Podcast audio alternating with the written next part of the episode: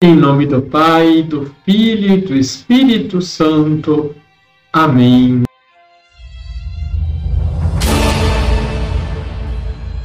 Olá, tudo bem com você? O Senhor me concedeu a graça extraordinária de partilhar contigo parte de tua vida. Quero mesmo fazê-lo feliz e ser aquela que você deseja bondosa, compreensiva e disposta aos sacrifícios que a vida há de nos oferecer. Santa Jana Beretta Mola, deixe seu like, se inscreva e compartilhe. Liturgia, Liturgia diária. diária. Terminado o discurso de Jesus, o terceiro sobre a igreja, em Mateus capítulo 19, versículos de 3 a 12, começamos a ouvir sobre o ministério de Jesus na Judéia e em Jerusalém.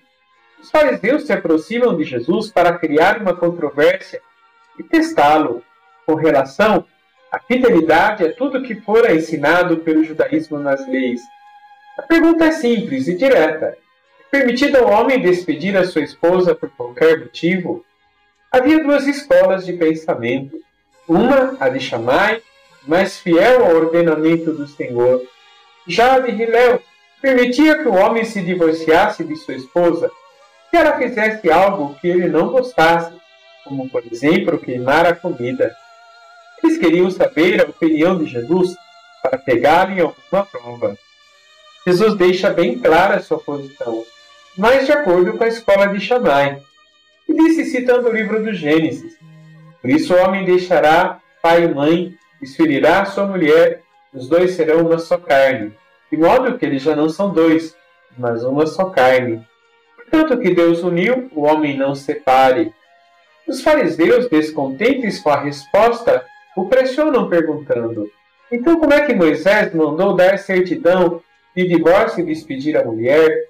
Diante dessa pergunta, Jesus responde que foi simplesmente uma concessão diante da impossibilidade do ensino do povo em seu próprio tempo, mas não era a situação desde o início, mas não era essa situação desde o início.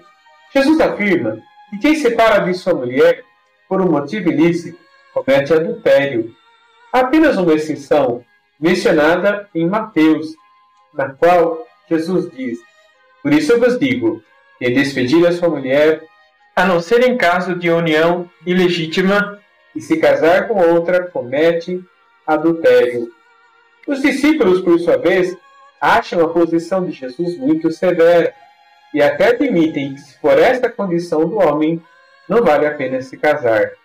Jesus reconhece que há pessoas que se sentem vocacionadas para um outro estado de vida e, se alguém se sente chamado a doar a sua vida pelo reino, deve fazê-lo com liberdade e alegria. Vamos rezar? Senhor, faz de nosso lar um ninho do teu amor que não haja amargura, porque tu nos abençoas, que não haja egoísmo, porque tu nos animas, que não haja rancor, porque tu nos perdoas, que não haja abandono, porque tu estás conosco, que saibamos caminhar para ti em nossa vida diária, que cada manhã seja início de mais um dia de entrega e sacrifício, que cada noite nos encontre ainda mais unidos no amor. Assim seja. Abençoe-vos o Deus Todo-Poderoso, Pai, Filho e Espírito Santo. Amém.